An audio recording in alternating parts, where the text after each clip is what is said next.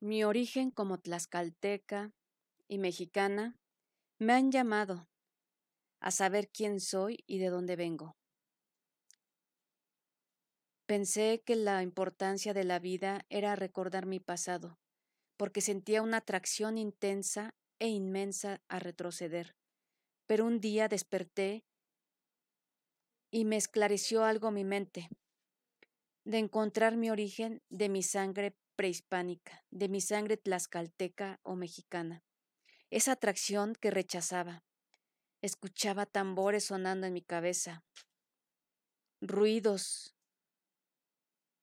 ruidos de gente cantando, indios atrayendo la lluvia, el fuego. Me atraía una parte de mí, pero otra parte de mí me alejaba y le hacía caso al mundo, a la sociedad. Me olvidé de mi origen tlaxcalteca.